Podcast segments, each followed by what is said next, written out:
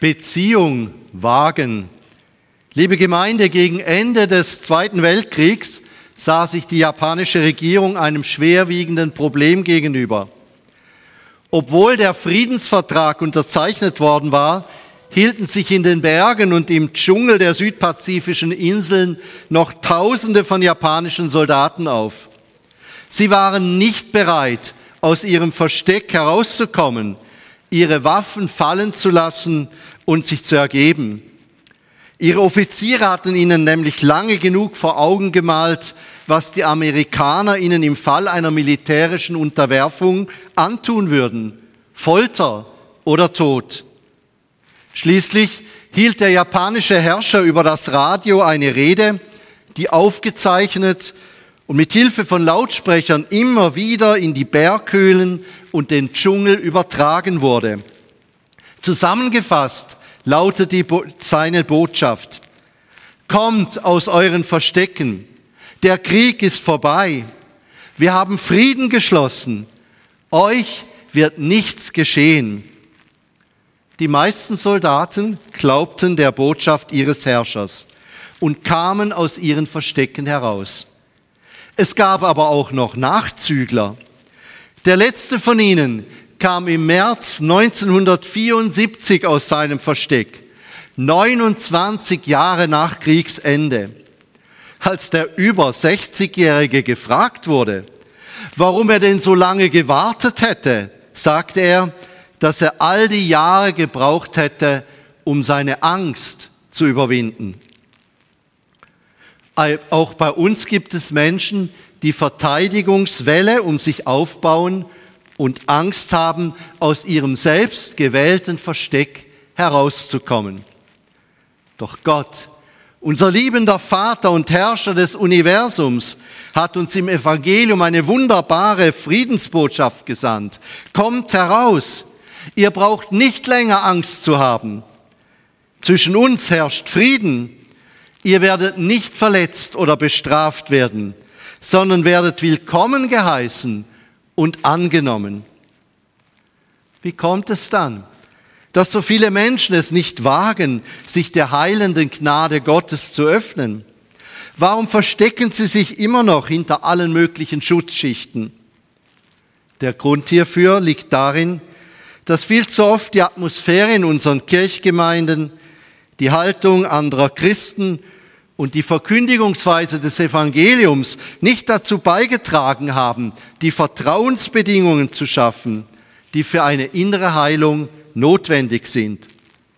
Daher wird vielen in ihren seelischen, charakterlichen und geistlichen Nöten nicht geholfen. Wir brauchen dringend eine Atmosphäre der Liebe, der Gnade und Annahme in unseren Gemeinden. Beziehungen wagen wir meist dann nicht, wenn wir Angst vor Verletzungen haben, wenn zwischenmenschliche Spannungen vorliegen oder ungeklärte Altlasten vorhanden sind. Mit anderen Worten, es fehlen Versöhnung und Frieden. Wie haben Sie das erlebt? Da versuchen wir mit unseren Mitmenschen auszukommen, doch dann passiert irgendwann einmal ein Unrecht, ein Missverständnis, ein Streit, eine Lieblosigkeit, ein Übergangenwerden. Und dann sind wir innerlich verletzt, enttäuscht, sauer, stinksauer, hässig, schimpfend, bitter, misstrauisch, nachtragend, unversöhnlich, deprimiert. Die Beziehung wurde zerbrochen. Beziehungsbruch ist der Tod. Eine Beziehung zu verlieren ist schlimmer als den Besitz zu verlieren. Der Zerbruch einer Partnerschaft oder Ehe kann schlimmer sein als die Diagnose Krebs. Wann läuft denn ein Mann unter Umständen amok? Wenn die Aktienkurse total eingebrochen sind oder nachdem ihm seine Frau mitgeteilt hat, sie hätte einen anderen und würde ihn verlassen. Beziehungen zerbrechen. Aber sie müssen nicht zerbrochen bleiben. Manchmal braucht es nur vier Worte. Es tut mir Leid. Vergebung und Gnade stellen Beziehungen wieder her. Doch trotz der vielen Predigten, die wir schon über Vergebung gehört haben, vergeben wir doch nicht so einfach und uns vergibt man ja auch nicht so schnell. Vergebung ist nicht so leicht, wie Ihr Pfarrer das von der Kanzel herab darstellt. Daher lecken wir unsere Wunden, wenden viel Energie darauf auf, unser Verhalten mit guten Argumenten zu begründen, setzen Familienfäden weiter fort, bestrafen andere, bestrafen uns selbst, nur um keine Versöhnung suchen zu müssen. Wir haben doch recht, oder? Wenn wir nur etwas nachgeben, dann gewinnt doch unser Gegner, oder? Soll doch er der sogenannte Klügere oder besser gesagt der Dümmere sein, der nachgibt, oder?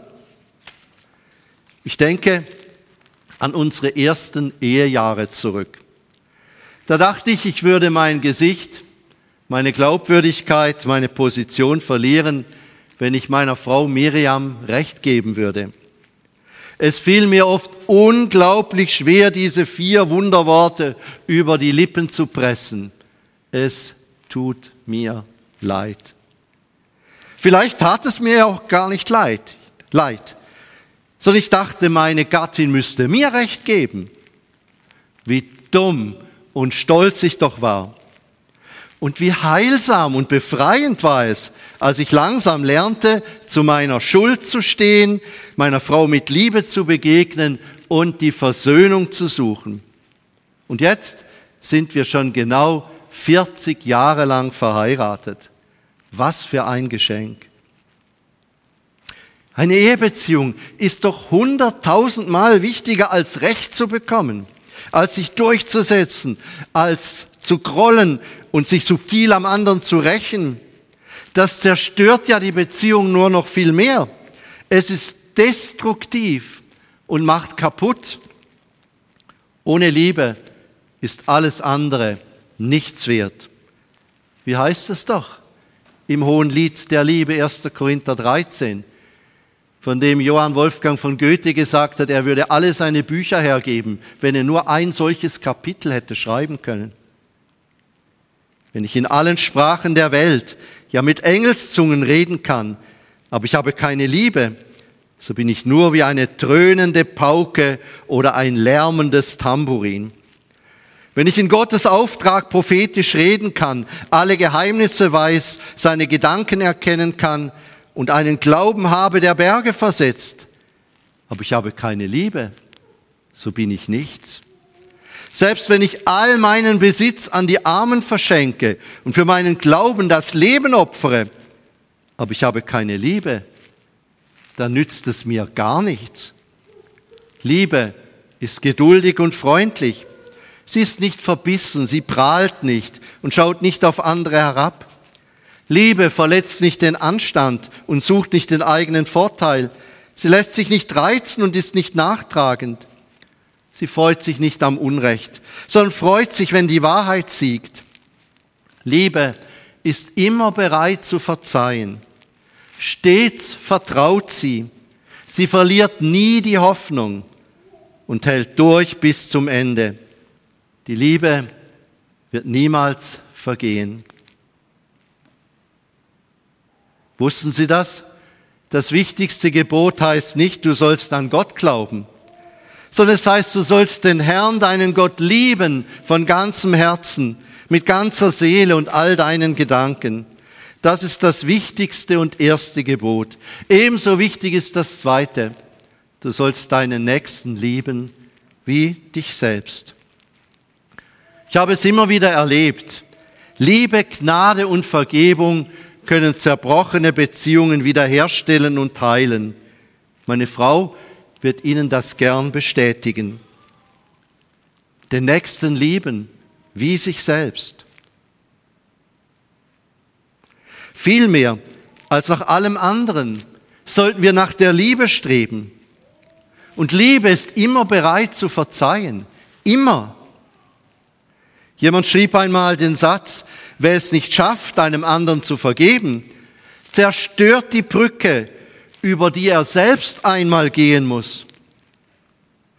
Vergebung sollte den Vorrang vor allen anderen religiösen Tun haben, denn Jesus lehrt in der Bergpredigt, wenn du deine Opfergabe zum Altar bringst und dir dabei einfällt, dass dein Bruder etwas gegen dich hat, so lass deine Gabe dort vor dem Altar liegen. Geh und versöhne dich zuerst mit deinem Bruder, dann komm und opfere deine Gabe. Schließ ohne Zögern Frieden mit deinem Gegner, solange du mit ihm noch auf dem Weg bist. Als ich einmal jemanden, der zu einem Gespräch kam mit seiner Not, bat, sich mit seinem Nächsten zu versöhnen, war das zunächst eine enorm schwierige Sache für ihn. Ich gab der Person daher eine Woche Bedenkzeit. Danach sagte sie zu mir, das ist enorm schwierig. Wenn Gott mir nicht dabei hilft, dann schaffe ich es nicht. Das trifft den Nagel auf den Kopf. Erst wenn wir begreifen, wie wunderbar Gott in seiner unglaublichen Liebe zu uns ist, können wir diese Liebe auch an andere Menschen weitergeben. Der Beziehungsbruch der Sünde brachte uns in Distanz zu Gott. Sünde zerstörte die Beziehung zu unserem Schöpfer. Von Natur aus sind wir alle Rebellen gegenüber Gott. Und ich denke, dass fromme Rebellen nicht besser sind als andere.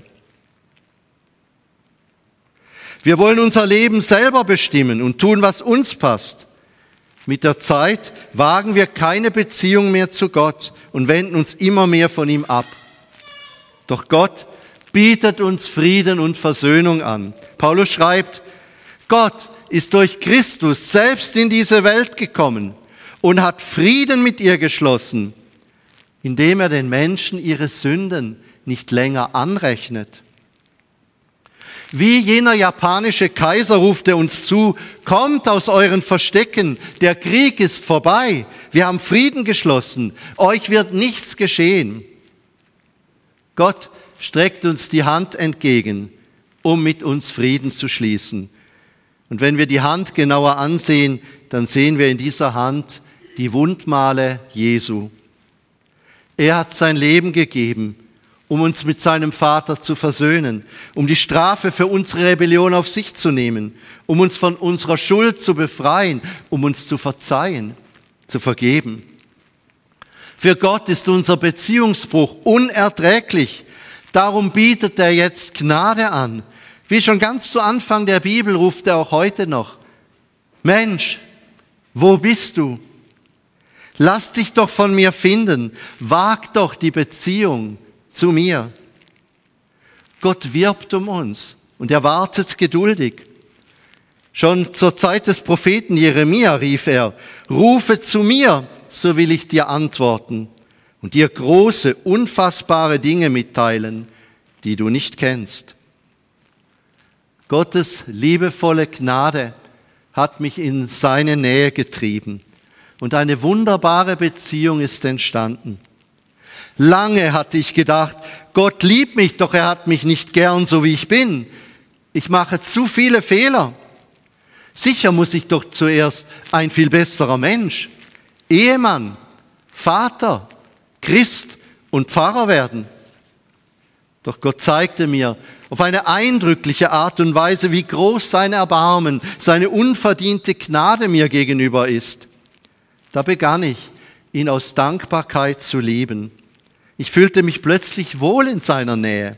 Es machte mir Freude, in seinem Wort zu lesen und im Gebet mit ihm zu sprechen. Es war keine fromme Pflichterfüllung mehr. Und auch die Vorbereitung einer Predigt war kein Krampf mehr, sondern machte richtig Spaß. Ich möchte noch viel mehr von ihm lernen, ihn immer besser kennenlernen. Denn die Gnade Gottes macht es erst möglich, ihn von ganzem Herzen zu lieben, so wie es das wichtigste Gebot von uns verlangt. Und durch Gottes Gnade konnte ich mich auch selber annehmen, so wie ich bin, weil er mich gern hat. Diese Gnade hilft mir aber auch, andere Menschen zu lieben. Denn Gott liebt meinen Nächsten genauso wie mich und er gebietet mir diesen Nächsten wie mich selbst zu lieben, egal wie mühsam das für mich ist. Denn ebenso wichtig wie das Erste ist das zweite Gebot. Du sollst deinen Nächsten lieben wie dich selbst. Wo fällt uns das heute Morgen schwer? Wo hat es in letzter Zeit Streit in unserem Leben oder in unserem Umfeld gegeben? Auf wen sind wir sauer, geladen oder hässig? Vielleicht hat das damit zu tun, dass die vom Bundesrat verfügte Zertifikatspflicht einen Riss durch unsere Familien, Freundschaften, Kirchgemeinden, Dörfer, ja durch unser Land entstehen ließ.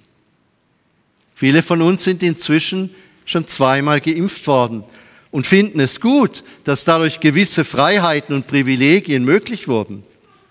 Viele andere haben große Vorbehalte gegen die Impferei und wollen sich nicht unter Druck setzen lassen oder erpressen lassen.